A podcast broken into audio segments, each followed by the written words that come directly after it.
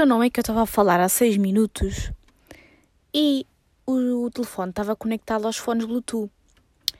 Então, o microfone estava a apanhar o que eu estava a dizer dos fones, sendo que os fones estão na minha mala. Então o som ficou uma bosta, não é? E eu ia gravar o episódio todo assim. Eu não me ia perceber que estava a gravar com os fones. Um, só que, como a gravação, porque Contexto, eu estou dentro do carro, não é? Estou mais uma vez a aproveitar uma hora que eu tenho livre para gravar o podcast. Um, parei a gravação porque estava tipo pessoas a passar e não queria estar a falar. E só porque parei a gravação e por acaso fui ouvir o que eu já tinha gravado para ver se a acústica do carro estava boa, não é? Porque eu acho que de facto o carro tem uma boa acústica para podcasts. Posso estar errada? Posso, mas eu acho que sim. Um, é que eu percebi que o som estava a ser todo captado dos fones. Portanto, estavam uma bosta de som. Por isso, comecei tudo outra vez. Um, boa semana também para vocês e bem-vindos a mais um episódio do podcast.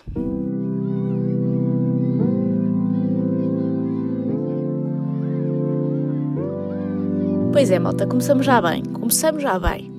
Começamos já bem e começamos também já com a história da semana. Porque antes de ir ao tema principal deste episódio, quero já contar-vos aquela que foi a história da semana. Olha, Mariana, tens aí alguma história para contar? Então não é que estão a invadir a minha faculdade. Pronto, isto dito assim também parece uma coisa se calhar muito maior do que aquilo que é. Mas não sei se vocês ouviram falar. Uh, estão a ocupar pacificamente algumas universidades e duas secundárias. O quê? Estudantes uh, pelas alterações climáticas. Eu acho que são maioritariamente estudantes e acho que o foco deles é mesmo uh, acabar-se com a utilização de combustíveis fósseis, porque o lema deles é fim ao fóssil. Uh, e portanto, eles estão lá durante três dias e eu acho mesmo que eles estão a dormir na faculdade, porque eles montaram lá uma espécie de acampamento, têm sacos de cama, têm comida, têm. Eu, eu suspeito que eles estão lá durante três dias e não vão a casa, mas isso sou eu, né? posso estar errada. E acho que até estão a ameaçar que na na, na, como é que. Ia, estava com o nome da escola na ponta da língua. A, a Arroio. Arro... Ia bem, fogo. Agora não sei, mas é aquela escola bem conhecida que é de artes, né? Arroio, não sei o quê. Nanana. Pronto, vocês sabem. Acho que estou a ameaçar que ela feche amanhã, que nem sequer haja aulas por causa desta ocupação. Na minha faculdade não está assim tão grave, se bem que, por causa desta brincadeira, durante estes três dias, a faculdade está cheia de seguranças e cheia de polícia por todo lado. Parece que está um atentado aí por acontecer, não é? Que já desde aquele suposto atentado, lembram-se, à Faculdade de Ciências, um aluno do técnico, pá, que depois aquele nem era bem um atentado, enfim, aquela coisa, história toda manhosa, estão a ver? Desde isso que a faculdade redobrou a segurança. Então, um, por exemplo, sempre que eu vou fazer um teste à faculdade ao sábado, é mil seguranças só porque nós vamos fazer um teste para entrarmos no pavilhão. E, e acho que, pronto, acho que tomaram mesmo uma série de medidas, tipo fechar os pavilhões e. Eu acho que isso já havia antes, mas pelos vistos agora funciona mesmo, tipo fechar os pavilhões e tem que passar o cartão para conseguir entrar nos pavilhões, é uma coisa assim. Um, e portanto, por causa desta brincadeira também dá lá boé da polícia, boé da seguranças, outra vez. E a história da semana nem é bem propriamente a cena da ocupação, e mesmo aquilo que aconteceu há umas semanas atrás, que eu ainda não tinha voltado com o podcast, portanto ainda não tinha tido oportunidade de vos contar isto, que foi como é que eles anunciaram que iam ocupar a faculdade. Eu estava muito bem no auditório, numa aula de Biologia Celular, aqueles auditórios têm espaço para ir para quê? Umas 300 pessoas para aí. Um, Estávamos nós, pai, o quê? A uns 15 ou 10 minutos de acabar a aula. É que estávamos mesmo perto de acabar a aula. Quando do nada surgem dois rapazes vindos, nem sei bem de onde, porque eu estava a escrever, estava a apontar, então eu nem estava bem a olhar para o professor. E do nada eu só vejo que dois rapazes estão em cima, tipo, os professores ficam em cima de uma espécie de palco, eles ficam ligeiramente mais altos para dar para toda a gente ver. E de repente eu vejo, estão dois rapazes ao lado do setor e eu assim, o que é que se está a passar? Tipo, alguém se levantou com dúvidas e foi ter com o setor a meio da aula, bem estranho.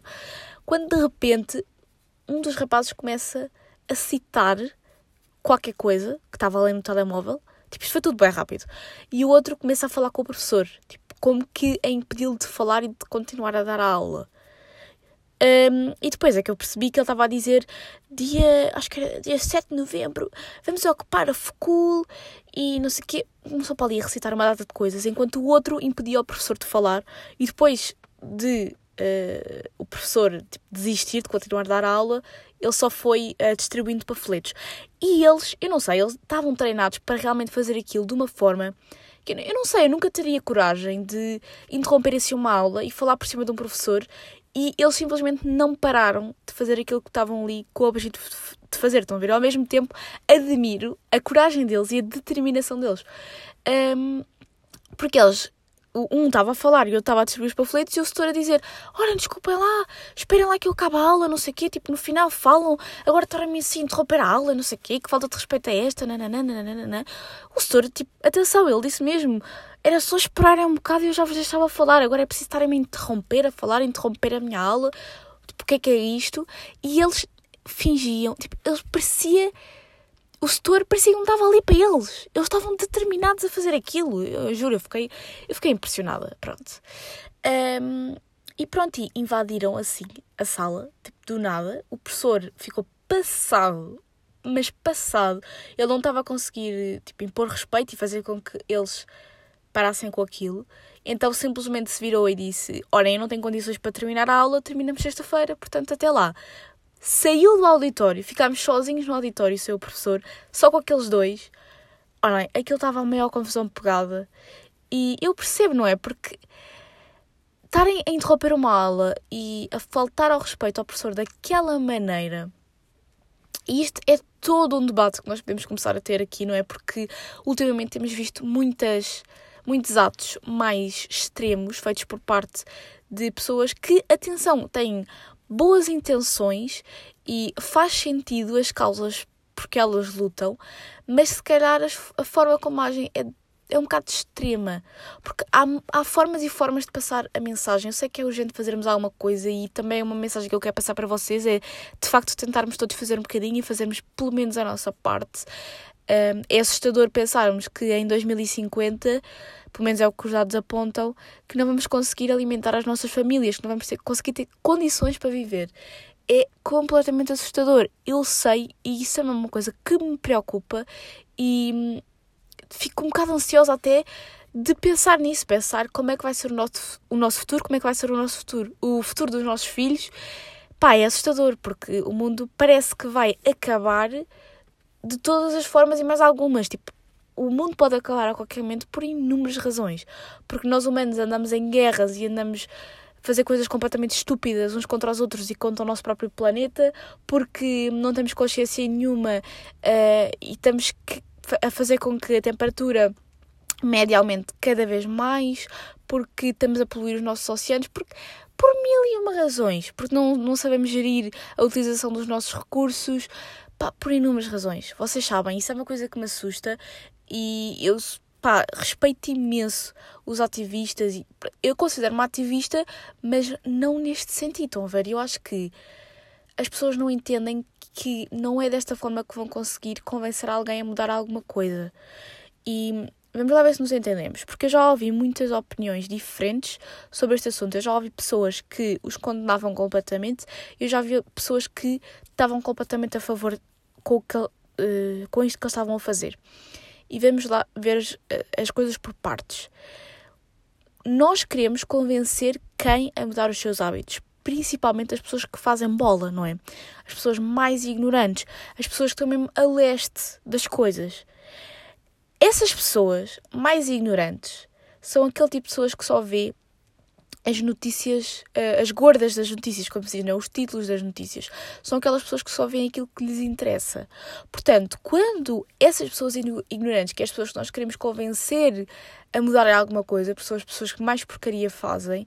E atenção, nós sabemos que sim, que são os governos e as grandes empresas que têm de tomar medidas, não podem ser só as pessoas individualmente, mas se nós formos a ter esse pensamento, vamos estar um, a mandar trabalho para cima dos outros e a pensar, ok, não tenho que fazer nada porque quem tem que fazer alguma coisa são as grandes empresas e os governos e não sei o quê. Acho que se todos fizermos um bocadinho, todos vamos contribuir para uma coisa que pode ser, pode resultar numa grande mudança no final, não é?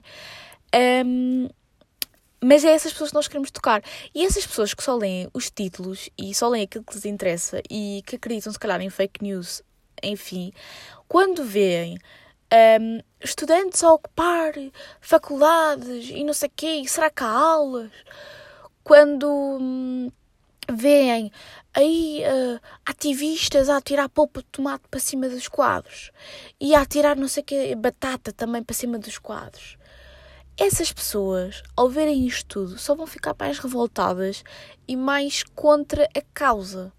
Percebem? Porque eu entendo que é necessário fazermos impacto e fazermos barulho e este impacto não pode ser fraquinho porque de facto não temos muito tempo.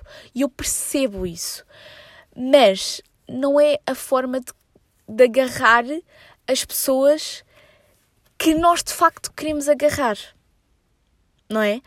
Porque essas pessoas não vão ler a notícia até ao fim, não vão perceber que vocês só atiraram polpa de tomate um, aos quadros porque os quadros tinham uma proteção de vidro e, portanto, vocês de facto não, não estragaram nem vandalizaram nada.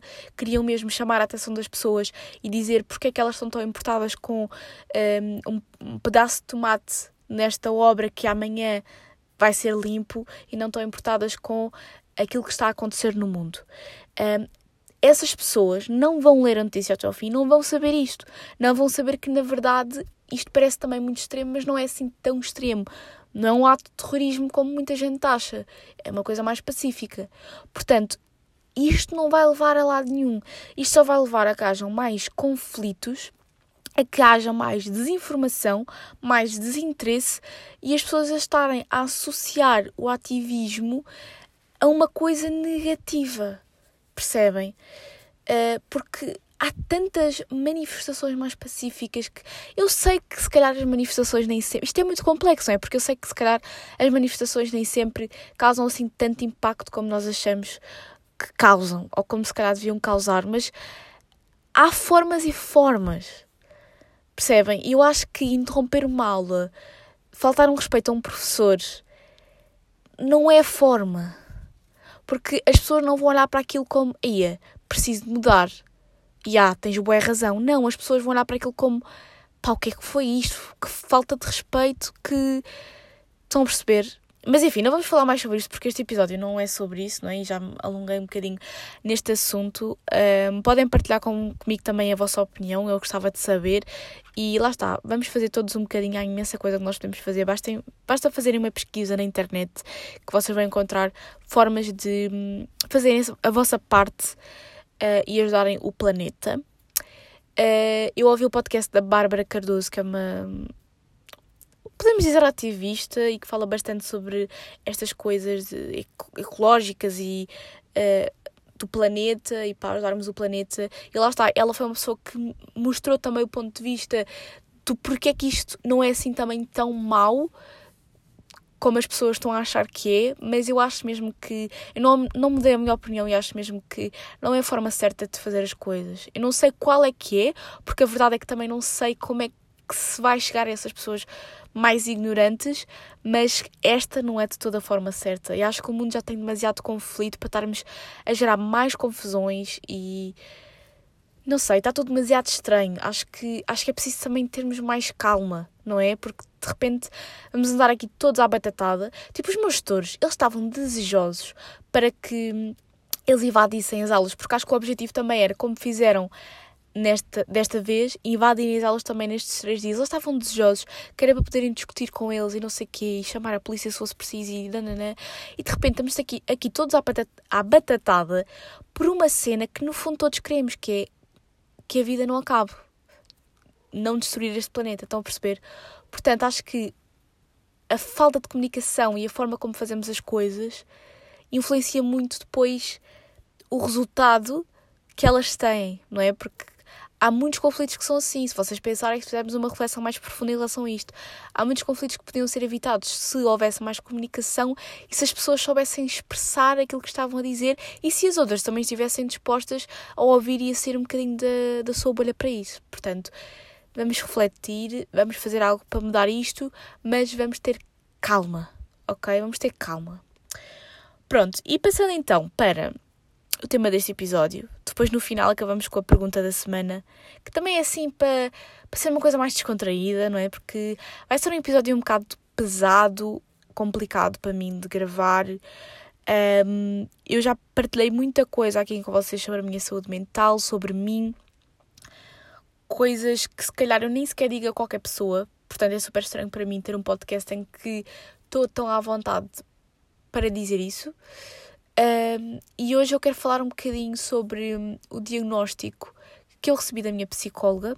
Eu tinha-vos contado aqui no podcast que eu tinha feito uma avaliação psicológica que basicamente eu não sei exatamente como é que aquilo funciona, mas eu respondi a uma data de perguntas e aquilo basicamente dita, juntamente com uma avaliação que a própria psicóloga faz de mim, daquilo que eu lhe estou a contar, da minha vida, das minhas vivências, etc., faz uma avaliação de se eu tenho ou não algum problema mental. Uh, aquilo, eu lembro-me que respondi a um que era um bocado geral e depois respondi a outro que era relativamente à depressão.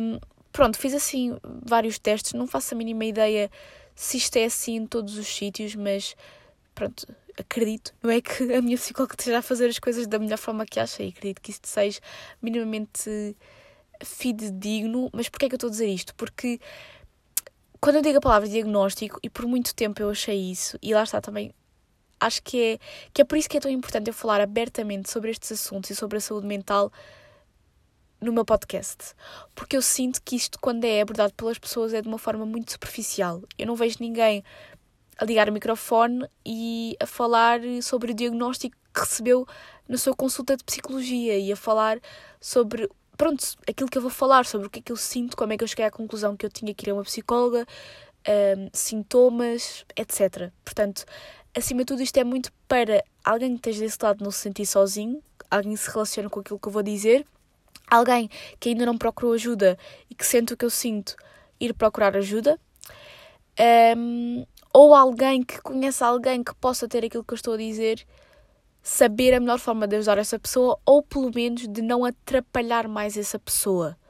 Porque acho que isso é muito importante. Isso é mais importante quando estamos a falar de. Hum, deste tipo de problemas é pelo menos não atrapalhar, porque às vezes nós podemos não ser aquilo que vai ajudar a pessoa, porque muitas vezes é necessário de facto um especialista e um profissional, portanto não adiem essa decisão se é algo que vocês acham que precisam, se bem que eu já disse aqui que eu acho que qualquer pessoa deveria de ir, mesmo que não tivesse qualquer tipo de problema, só para desabafar, só para, não sei, desanuviar, eu acho que o falar faz de facto muito bem. Uh, mas principalmente se vocês sabem que há que há aí qualquer coisa que não vos está a deixar viver a vossa vida como se calhar deviam viver, procurem ajuda. É muito importante e também vou falar com vocês sobre as melhorias que eu já senti em 11, acho eu, consultas com ela. Já estou há uns 4 ou 5 meses um, a ser a fazer esta terapia, porque pelo que eu percebi, aquilo que eu estou a fazer é um processo de psicoterapia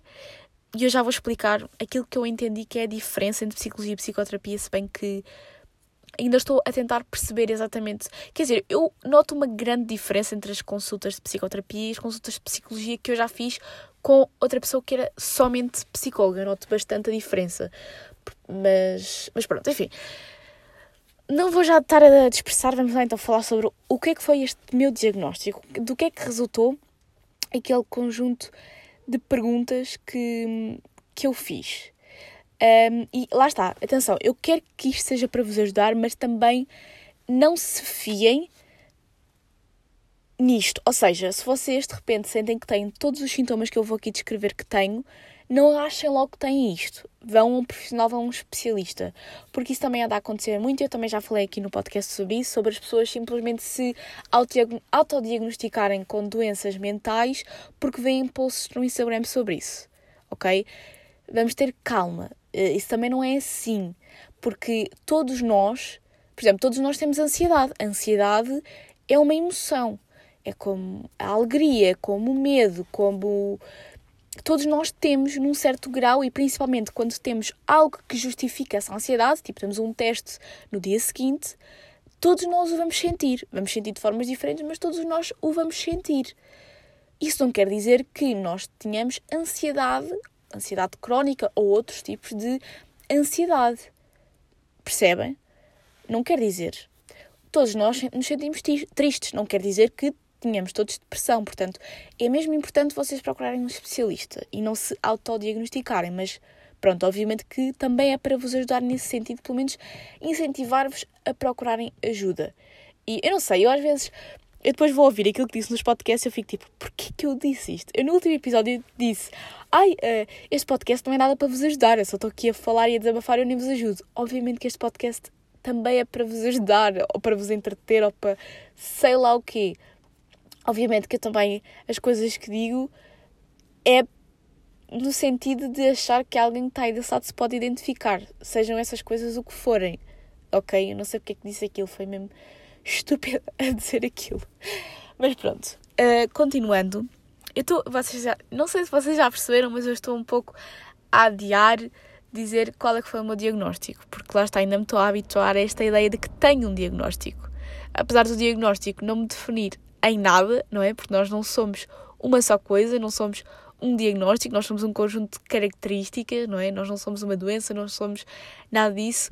Obviamente que está instalado em nós um pequeno tabu em relação às doenças mentais e, portanto, eu estou um bocado que, inconscientemente, a atrasar dizer-vos qual é que foi o meu diagnóstico e está-me a gostar de gravar este episódio, está-me a gostar e até me estou a emocionar. Mas, mais uma vez, é importante falarmos sobre isto abertamente. Um, eu fui diagnosticada com. Eu vou dizer as palavras exatas que ela disse, mas depois vou usar termos que se calhar são mais fáceis de vocês perceberem porque estão são mais falados. Ela disse que eu tinha ansiedade fóbica em relação às pessoas, ou seja, é uma ansiedade social, é uma ansiedade na presença dos outros, um, ehm, e que por causa disso, derivado disso, eu tinha muita dificuldade em relacionar-me com as pessoas e nos últimos anos senti uma, um grande isolamento. Eu tenho dito que o meu secundário foi horrível nesse sentido, eu sentia-me constantemente sozinha e pronto, uh, posso já adiantar que, que isso foi uma das razões que me levou a procurar uma psicóloga, porque eu sabia que havia qualquer coisa que não estava bem comigo. Um, e portanto, de toda essa ansiedade social resultou uma depressão porque eu acabei por me isolar cada vez mais. É importante referir que, quer dizer, é importante para vocês não, mas enfim, uh, a verdade é que estas duas coisas foram detectadas em valores não muito altos, ou seja, não é super grave, mas ela disse-me que eu procurei o tratamento na altura ideal porque se poderia tornar grave ao ponto de eu não conseguir mesmo viver a minha vida, fazer as coisas que eu normalmente faço por causa disto. Um, porque há pessoas que têm reações muito piores que eu na presença de pessoas e há pessoas que obviamente estão muito mais depressivas que eu, não é?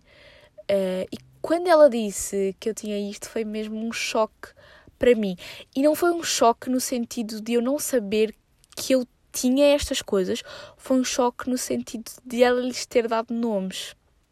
Porque isso parece que fica rotulado em nós e parece-me que é uma coisa que passa a ficar na vossa testa e que toda a gente vai saber que vocês têm isso e que ninguém os vai compreender, que as pessoas vão saber que vocês têm isso e que, que vão afastar-se de vocês e hum, é complicado um, é complicado.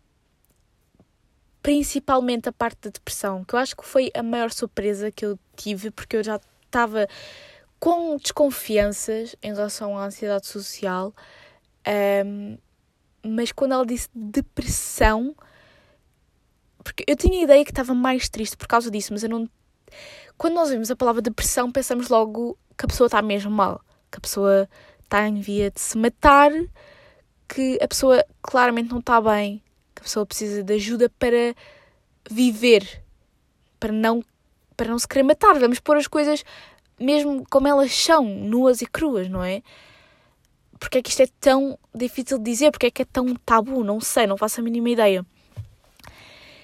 E quando ela disse aquilo, eu pensei: não, não, não, eu, eu não tenho vontade de me matar, eu estou bem, eu não, não tenho depressão, mas a verdade é que há tudo em vários níveis. Tudo em vários níveis. Nós somos seres humanos, portanto, quando nos dão um diagnóstico, nós não temos aquilo da mesma forma que todas as outras pessoas têm e não temos aquilo sempre no extremo. Porque e esse é o problema, é que nós não falamos. Então, um, acontece que o meu pai voltou para o carro, eu achava que ainda ia ter mais tempo para gravar o episódio e, portanto, foi tudo cortado a meio. E eu era para começar o podcast de novo, porque, entretanto, eu já estou em casa. Uh, eu não sei se cheguei a dizer, mas eu fiquei à espera que ele fizesse um tratamento, ele é osteopata, enfim, que fizesse um tratamento em casa de um cliente e eu fiquei no carro. Uh, e, entretanto, eu já estou em casa e era para eu começar a gravar o podcast de novo. Só que eu senti que se começasse a gravar o podcast de novo ia ser zero genuína, porque eu já tinha falado sobre as coisas minimamente, estão a ver? Então eu vou só continuar a partir daqui, a partir de onde estava. Aquilo que eu ia dizer é que nós só falamos sobre doenças mentais quando elas chegam ao extremo, ou seja, só falamos sobre a importância estarmos alerta para as coisas quando de repente alguém se mata e nós percebemos que se calhar não é só não é só uma fase, se calhar as pessoas estavam mesmo mal e nós podíamos ter feito a diferença. Não, se calhar não tentar ajudar, mas como eu disse há bocado, para ao menos não atrapalhar. Porque há pessoas que ainda depois gozam com os problemas mentais das outras pessoas, que lá está, que atrapalham em vez de simplesmente ajudarem. Ou que duvidam muito, que fazem muitas perguntas, porque há certas atitudes que as pessoas têm, às vezes não por elas a 100%, mas também pelos problemas que acabam por ter. E isto, por acaso, vamos entrar aqui num ponto interessante, que é o que aconteceu também muito, para além da questão da negação e de não estar bem a aceitar o diagnóstico, foi que eu passei a questionar-me, a questionar tudo. Lá está, isto vai ter um bocadinho também a ver com os rótulos, mas tudo aquilo que eu era e tudo aquilo que eu fazia e fiz até este momento. Porque eu comecei a questionar se a maneira como eu me definia era realmente eu ou se já era um eu transformado pela minha ansiedade social, que é uma coisa que acaba por fazer muito parte do meu dia a dia. Eu ainda não expliquei bem aquilo que eu sinto e aquilo que eu já passei, mas a verdade é que acaba por fazer. Então eu de repente comecei a questionar-me: será que eu sou uma pessoa tímida ou será que eu simplesmente tenho ansiedade social? Porque são coisas diferentes, não é? Uma pessoa tímida é alguém que não adora estar em ambientes com muitas pessoas, não é aquela pessoa que mete conversa com qualquer pessoa, mas se isso for, for necessário, a pessoa não vai começar a sentir mal-estar físico, não vai começar a sentir sintomas de ansiedade, simplesmente pode não se sentir muito à vontade porque não está muito dentro da zona de conforto dela. Então eu comecei a questionar tudo, eu comecei a pensar: será que eu sou realmente tímida ou será que eu tenho. Simplesmente sempre tive um problema? Será que eu até gosto de estar no meio de muitas pessoas, simplesmente assumi que eu não gostava porque tenho este problema. O que é que será que eu gosto? O que é que será que eu sou? O que é que será que eu quero? O que é que será que eu fiz até agora? Será que se eu não tivesse este problema eu teria tido um secundário melhor? Ou será que isso não teve qualquer tipo de influência? E mesmo se eu não tivesse este um problema, eu iria me sentir sozinha. Estão a perceber? Eu comecei-me a questionar imenso. E acho que essa é a parte má também de darmos nome às coisas. Porque às vezes só o trabalhar nos problemas que nós sentimos que temos, mas sem lhes dar especificamente um nome, que às vezes tem uma, um peso associado, como por exemplo aquilo que eu disse de depressão. Uh, porque sei lá, eu até, quando ela disse aquilo, a primeira coisa que me veio à cabeça foi: vou ter que dizer aos meus pais que tenho depressão. Sabem? Vou ter que dizer aos meus pais, que são as pessoas que mais me amam no planeta que eu não estou assim tão bem. Foi logo, a primeira, foi logo o primeiro pensamento que eu tive. Foi muito complicado de gerir isto tudo na minha cabeça, porque eu própria comecei a ter imensos. Eu penso imenso e comecei a ter imensas questões e a analisar muita coisa que eu passei e a perguntar-me se isso teria acontecido de forma diferente se eu não tivesse isto. Mas eu só sei que tenho isto porque deram-me nome para isso. Será que se nunca tivessem dado o nome e eu simplesmente tivesse melhorado as coisas sem ter recebido um nome para aquilo, eu não ia sentir este peso em cima? Não sei, não faço a mínima ideia. Portanto, é importante nós, calhar, descobrirmos estas coisas, mas depois também há todo um peso associado a isso, não é? Que acabamos por sentir de qualquer maneira. Um, aquilo que temos chegado à conclusão é que muito provavelmente isto vem de alguns traumas que nós vamos. Isto parece quase como se eu a cada sessão me fosse lembrando de pequenas histórias que eu acho que possam ter contribuído para isso. Uh, é, é, quase como, como se de repente, como se de repente não, como se no início fosse tudo uma grande, um grande novelo de lã e à medida que vamos tendo as consultas, eu sinto que esse novelo se vai desenrolando um bocadinho e que eu vou conseguindo perceber mais sobre o que é que eu sinto, o que é que eu tenho, o que é que causou isto. Obviamente que às vezes eu enrolo um bocadinho mais esse novelo ao questionar-me tanto e ao culpar-me tanto, porque acho que também há muito essa parte de nos culparmos e pensarmos que fomos nós que nos deixámos levar a este ponto, não é?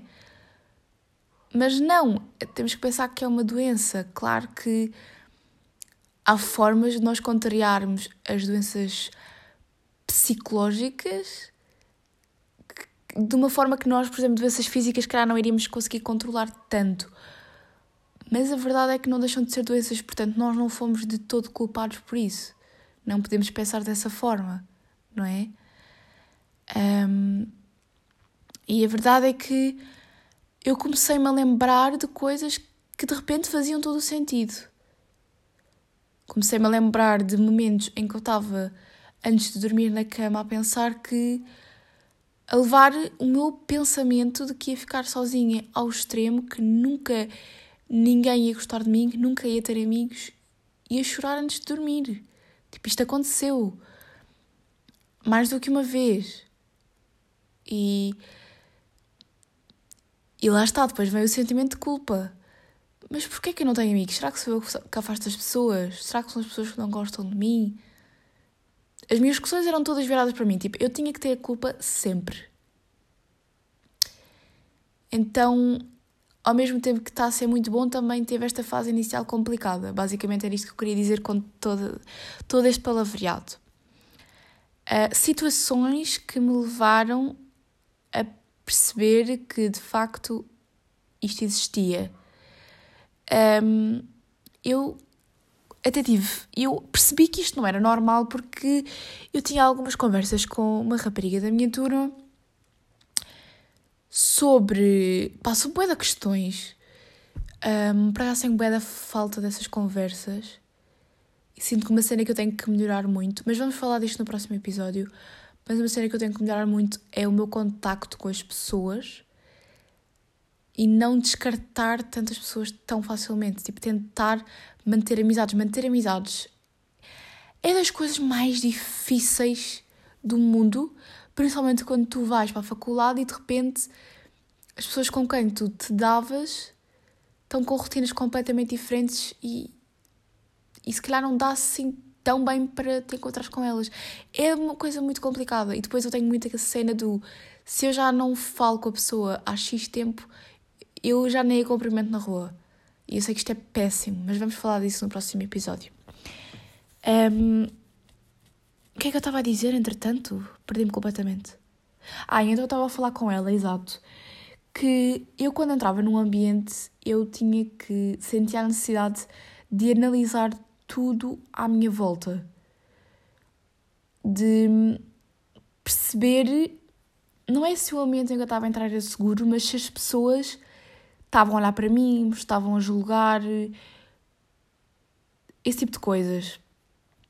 Uh, e eu sempre tive na minha cabeça a ideia de que eu estava constantemente a ser observada. E eu estou a falar no passado, mas isto ainda existe está bem? Eu sinto-me melhor, mas obviamente que as coisas não passam assim do nada. Isto é um processo, é lento. E eu sentia que as pessoas estavam sempre a observar-me, que eu tinha que controlar os meus movimentos e cada vez que eu fazia uma coisa que eu me punha demasiado confortável e fazia uma coisa que podia não ser considerada tão normal, e o que é o normal, não é? eu sentia que alguém poderia estar a olhar para mim nesse momento e a ver aquilo que eu estava a fazer. Estão a perceber? Um, é muito. As conversas que eu tenho muito na psicóloga é à volta da questão do eu achar que as pessoas me vão achar estranha. E reparem que eu estou a começar a frase com eu achar, não é? Porque no fundo não é isso que acontece. A maior parte das pessoas com quem tu te cruzas no teu dia a dia estão-se a cagar para ti. Para o que é que tu fazes, para o que é que tu deixas de fazer, como é que tu estás vestida, como é que tu não estás vestida, como é que. Estão-se a cagar. Provavelmente nunca mais te vão ver na vida, nem sabem quem tu és. Estão mais preocupadas com a vida delas e com os pensamentos delas do que contigo, mas eu naquele momento não consigo pensar assim. Eu racionalmente, mais tarde, consigo pensar de facto que os meus pensamentos não fazem sentido, mas naquele momento eu fico extremamente ansiosa a pensar que as pessoas à minha volta estão a achar alguma coisa de mim. E portanto eu tive que adotar alguns mecanismos em que eu tenho que estar sempre a fazer alguma coisa, ou tenho que estar a ouvir um podcast, ou tenho que estar a ler, para não estar a reparar se as outras pessoas estão a reparar em mim. Percebem o absurdo? E isto é super complicado e obviamente que se intensifica mais quando estou cheia de pessoas à minha volta porque sinto que ainda mais observada estou a ser. Porque eu não tenho medo que as pessoas me façam mal, eu tenho medo que as pessoas me julguem. O meu medo vem muito do julgamento. Eu tenho imenso medo de ser julgada pelas pessoas e coloco depois muita pressão em mim para corresponder às expectativas de toda a gente. E eu achava que isto era uma coisa normal, que toda a gente fazia isto, porque de certa maneira nós estamos inseridos numa sociedade em que temos que corresponder às expectativas, temos que corresponder a uma norma. Então eu achava que qualquer pessoa sentiria que os seus movimentos estavam a ser observados, entre aspas, do género eu tenho que parecer uma pessoa normal, não é? Epá, vou dar um exemplo, sei lá, isto não, eu, eu nunca aconteceria, mas é só para vocês perceberem aquilo que eu estou a dizer, porque eu sinto que não estou a ser muito clara. Ninguém está à espera que tu passes uma passadeira a fazer o pino, não é? E eu sentia, eu achava, aliás, que todas as pessoas tinham que pensar do género, agora tenho que andar, não posso fazer o pino. Não é que eu pense isso, opa, como é que eu vou de explicar? É que isto é muito difícil também de transmitir aquilo que vai na minha cabeça, não é? Porque aquilo que para aqui vai, vocês podem não entender, mas eu sinto que tenho que agradar a toda a gente e tenho medo de ser julgada por toda a gente. Eu achava que toda a gente tinha esse medo porque de alguma forma nós estamos constantemente a ser julgados. Nós não podemos, tipo, simplesmente, lá está, fazer o pino na rua, porque isso não é uma coisa que as outras pessoas estejam à espera que nós façamos. Percebem o que eu estou a dizer? E isto pode vir de muita coisa, pode vir de traumas que eu tive quando era mais nova, de certas situações, em que eu me senti julgada. Pode vir, pode vir de muita coisa, pode vir também, e por acaso eu fiquei bem feliz quando a psicóloga disse isso. Sermos elogiados por um psicólogo é dos maiores flexes de sempre, porque a pessoa está. Primeiro, sabes que a pessoa está a ser imparcial, pelo menos eu espero que sim, não é? Está a dizer realmente aquilo que pensa sobre ti, e depois um elogio intelectual é mil vezes melhor do que um elogio físico, na minha opinião, e com tudo aquilo que eu já passei. Então, a minha psicóloga disse-me que eu sou muito. tenho uma grande maturidade para a minha idade, só que não tenho. não. Não emocionalmente, eu não sei trabalhar essa maturidade que eu tenho, porque não tenho estruturas suficientemente desenvolvidas, que é o que é normal na minha idade, para trabalhar essa maturidade. Eu já tinha falado aqui no podcast que acho que comecei desde muito nova a pensar em muitas coisas que eu não devia pensar, tipo, pronto, não eram para a minha idade, e que isso também me levou a achar que sempre, sempre era sempre diferente, percebem? Porque eu sempre me senti muito diferente das outras pessoas em todos os sentidos, essa é a verdade, e, e só vim a descobrir agora que isso não é muito normal. Não é muito normal sentir isso o tempo inteiro e isso levar-te a ter sentimentos físicos quando estás na presença de muitas pessoas, porque eu já senti apertos, aperto no peito, já me senti mal, já me senti com falta de ar. Essa é a verdade. Uh, não foram muitas vezes em que eu cheguei a esse ponto, porque a maior parte das pessoas, das pessoas, a maior parte das vezes em que isso pode acontecer, eu simplesmente não me ponho na situação para isso acontecer. Mas a verdade é que é um problema. E, por exemplo, agora também que tentei iniciar um pouco mais a minha vida em termos de saídas à noite, que só por si já é uma melhora, porque era uma coisa que antes só o pensamento me aterrorizava, e vou ser honesta, eu não consigo ser neste tipo de discotecas, porque só pensar no ambiente e no ter que estar colada às pessoas é uma coisa que me dá imensa ansiedade, só pensar, só imaginar-me lá. Um, mas agora que eu estou a tentar iniciar isso, é muito difícil para mim eu conseguir aproveitar, porque eu estou constantemente a pensar, as pessoas estão a olhar para mim e sabem que eu não me estou a divertir, eu estou constantemente a pensar demasiado e isso leva-me a não conseguir descontrair. Porque eu penso, as outras pessoas estão a olhar para mim, não consigo dançar, não consigo fazer nada porque simplesmente eu tô, tenho que estar sempre a analisar o que está à minha volta e acho que a cena é que eu sinto-me tão diferente que acho que as pessoas percebem que eu sou diferente. Mas no fundo sou eu que me sinto diferente, não é? Não são as outras pessoas que acham isto. Mas lá está, isto é uma coisa muito complexa de vos explicar e se calhar há pessoas que estão a ouvir este episódio e não se estão a relacionar nada com o que eu estou a dizer. Mas saibam pelo menos que isto existe e, portanto, se calhar, se, tiver, se conhecer alguém que sinta mais ou menos isto, não forcem a pessoa a fazer algo que ela não está a sentir, ok? Não gozem com o facto da pessoa não estar à vontade e mesmo que vocês não saibam se a pessoa tem isto, se alguém disser que não está muito à vontade para fazer certas coisas, é pá, não forcem nem gozem com isso, porque vocês não sabem se isso não tem um problema e se ao fazer isso não estão ainda a, a escrafunchar mais esse problema, porque a pessoa pode, sentir, pode se sentir ainda mais errada e destoada se vocês notarem que ela não está confortável ou gozarem com isso, percebem? Tenham essa noção. E eu disse-vos que ia explicar a diferença entre psicologia e psicoterapia porque vamos passar para a parte do que é que eu estou a fazer exatamente para ultrapassar isto. Porque eu estou a fazer uma técnica. Uh, eu nunca fui muito espiritual. Não é que seja uma coisa espiritual, mas é uma coisa não tão convencional. Uh, mas a verdade é que eu também não queria ir para um sítio muito tradicional porque eu não queria medicação nem nada do género e eu sei que e a minha psicóloga disse mesmo que havia sítios em que me poderiam dar medicação e, epá, eu não era muito a favor disso. Não era muito a favor, não. Tipo, claro que eu sou a favor da medicação e ela é necessária. Eu só não a queria para mim porque eu sei que eu estou com níveis em que eu consigo viver, estão a perceber?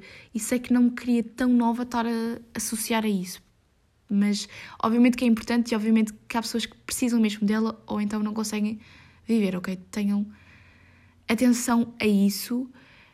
Um, aquilo que eu estou a fazer é uma técnica, epá, eu não sei o nome, mas eu sei que é uma técnica, lá está, que tu tocas em pontos enquanto falas sobre os teus traumas, que isto foi o que a minha psicóloga me explicou, que criam redes neuronais que te ajudam a ultrapassar esses traumas, digamos assim, é a melhor forma de eu conseguir explicar. E eu acho que esta é muito a diferença entre a psicologia e a psicoterapia, que na psicoterapia tu fazes de facto uma terapia, tu podes usar técnicas para ajudar a pessoa a ultrapassar certas coisas. Acho que tem muito a ver com isto. E há psicólogos, psicoterapeutas, uh, mas também há psicoterapeutas que não são psicólogos. Mas eu vou aqui pesquisar, peraí, eu achava que tinha colocado isto no roteiro, mas não coloquei psicoterapia versus psicologia. Psicologia. Só que eu sinto que a definição disto não está muito bem. A psicoterapia pode fazer parte do plano terapêutico de diversas situações de saúde mental, melhorando a qualidade de vida das pessoas, assente essencialmente no diálogo orientado por um terapeuta, estabelecendo-se uma relação de confiança entre o paciente e o terapeuta, psicólogo ou médico psiquiatra. Ah, também podem ser psiquiatras. Ao permitir que o paciente se sinta num ambiente de apoio sem juízo de valor. Uh... Pois, mas isto, na minha cabeça, esta definição parece-me tipo igual a psicólogo, não sei.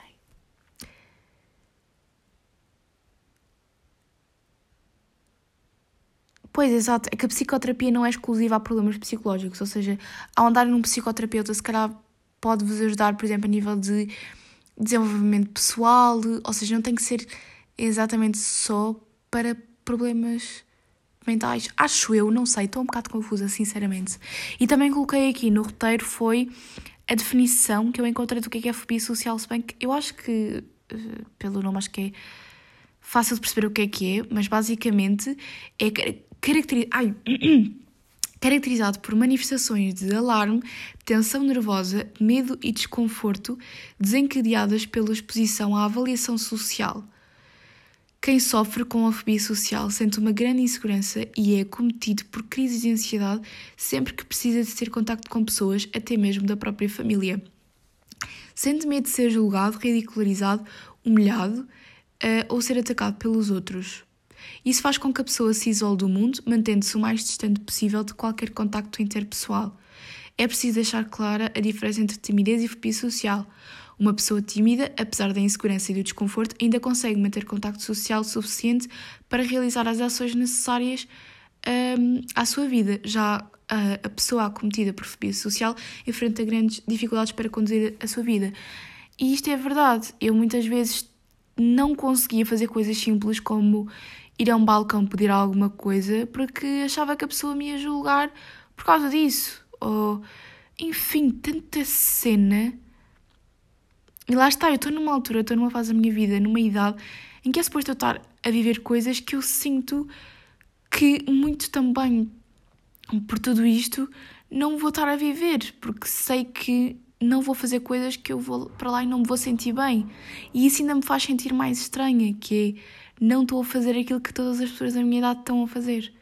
É muito estranho, é um sentimento muito estranho e estou aos poucos a tentar lidar com isso e sinto-me melhor, sinto que já estou a ter mais experiências, sinto que estou a conseguir ligar-me a pessoas na faculdade, a ter experiências que eu nunca pensei em conseguir fazer, a estar em sítios com pessoas, a fazer coisas que eu antes não conseguia por medo e, e de facto eu sinto melhorias. Portanto, estou muito feliz, sinto que isto está a ser um desafio também de superação pessoal e.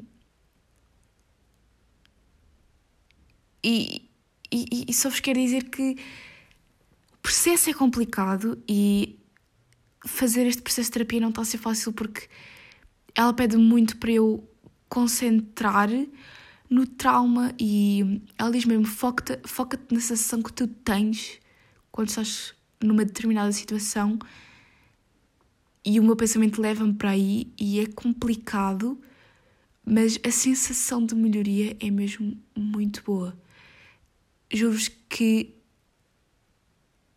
é mesmo muito boa, porque eu sinto que estou a conseguir. Durante muito tempo eu tive muito medo de não conseguir sair disto e no fundo isto tudo resume-se a tenho medo de não conseguir ser feliz e não conseguir viver tão bem como as outras pessoas vivem e ficar sozinha, percebem? Portanto, pá, tratem-se tentem lutar contra isto. Eu sei que não é fácil porque também é um. As consultas são dispendiosas, não é fácil e também é algo que me custa a mim, mas é mesmo, mesmo importante que façam alguma coisa nesse sentido. É por vocês mesmo. Vamos então terminar com o podcast aqui. Eu não sei se falei tudo aquilo que queria falar. Deixa-me cá ver. Sim, eu acho que sim. Eu acho que ainda tenho mais algumas coisas, mas deixa-me cá ver. Ah, falta-me um ponto. Que é, para vocês, calhar, é um bocado estranho eu ter isto e depois ter um canal do YouTube, ter um podcast, parecer uma pessoa que não é propriamente tímida. Mas a verdade é que não tem nada a ver. Até porque, por exemplo, mas lá está, também é importante referir que é por isso que, que o meu índice também é baixo. Há pessoas que têm isto a um nível muito extremo, um nível que não conseguem sair de casa, que não conseguem estar numa sala de aula, esse tipo de coisas, ok? Uh, mas o que é que eu ia dizer? Que não tem nada a ver no sentido em que eu não me sinto vulnerável. Por exemplo, numa apresentação oral, sinto-me super à vontade. Eu sempre consegui fazer apresentações orais muito bem, porque eu sentia-me numa posição em que eu sabia tudo aquilo que eu ia falar muito bem e, portanto, eu tinha aquilo tudo muito bem estudadinho para não haver sequer a hipótese de alguém me poder julgar ou achar alguma coisa. A mesma coisa no canal do YouTube, que eu tenho uma exposição maior, mas eu tenho aquilo tudo muito bem estudadinho e tenho o poder de, se vir alguma coisa que eu não gosto, eu apago, bloqueio, tiro. Percebem? Então eu sinto diferenças, ok? Não pensem que.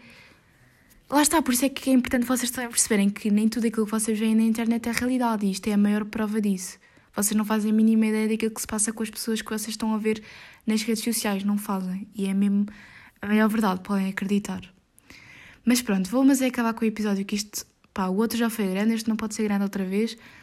Vou então deixar-vos com a pergunta da semana. Uh, podem falar comigo no Instagram se vocês quiserem, se sentirem que precisam de falar com alguém, se por acaso se relacionaram com aquilo que eu disse aqui no episódio. Eu vou ter todo o gosto de falar com vocês, ajudar-vos. Uh, não estamos sozinhos e é muito bom sentir que alguém se preocupa connosco, sabem? É muito bom sentir que não estamos sozinhos. Um, pronto, acabando então com um tema completamente diferente e muito mais descontraído.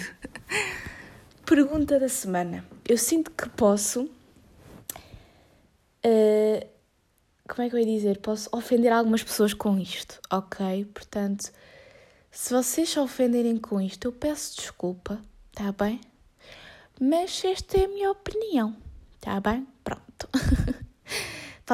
Eu sinto que agora não consigo ser tipo engraçada e sarcástica e falar sobre este assunto porque foi demasiado deep. Toda esta conversa foi demasiado deep. E eu falei tipo uma ponta do iceberg. Tipo, eu nem, nem contei histórias muito específicas e episódios muito específicos e nem nada. Um, mas pronto, acho que eu falei já demasiado e acho também importante tipo, guardar alguma coisa, ver? Ser um bocadinho reservada, pelo menos, mas eu também posso fazer mais episódios sobre o assunto, se isto for, alguma, for algo que vocês queiram, um, porque eu também tenho medo de haver pessoas que não percebem e por isso é que estou com um bocado de medo de entrar por aí, mas pronto, enfim. Pergunta da semana, que vocês já sabem, está aqui embaixo no Spotify para vocês me responderem obrigada às pessoas que responderam a semana passada. Um, mas a pergunta da semana é: vocês cumprimentam as pessoas com dois beijinhos? Atenção, vou abrir aqui muitos parênteses. Pessoas que vocês veem todos os dias, quer seja em contexto de são da mesma turma, trabalham juntas, uh, andam na mesma faculdade, pessoas que vocês veem todos os dias, vocês cumprimentam-nas com dois beijinhos ao verem-se e ao despedirem-se, depois de dois anos de Covid, isto ainda não acabou. Epá, eu vou ser honesta. Eu não sou muito uma pessoa de cumprimentar e de. Não sou uma pessoa de fazer muitas conversas, não sou. E depois de uma pandemia, eu desabituei-me a dar beijinhos às pessoas. Eu entendo se é aquela pessoa que nós não vemos há meses. Faz sentido. Olha, pai, está tudo bem, dá cá um beijinho. Agora, pessoas que eu vejo todos os dias, o trabalhão que dá eu cumprimentar as pessoas que eu vejo todos os dias quando as vejo e quando me vou embora. E por acaso isto tem sido uma coisa recorrente, assim na grupeta que eu fiz agora na faculdade, porque vemos as pessoas a cumprimentarem-se com dois beijinhos e é uma coisa que me irrita e que eu acho estranha. Não sei, mais uma vez, sou uma pessoa mal educada e sou uma pessoa diferente de vocês, ou desta vez vocês concordam comigo e não faz muito sentido estarmos a dar beijinho a pessoas que vemos todos os dias. Todos os dias. Eu não estou a falar de pessoas que vocês veem de vez em quando, estou a falar de pessoas que vocês veem todos os dias. Fica aqui a pergunta. Fica aqui mais um episódio para vocês. Espero que vocês tenham gostado deste episódio. Espero que ele não tenha ficado muito confuso, não sei. Um, e é isto. Um beijinho e até para a semana.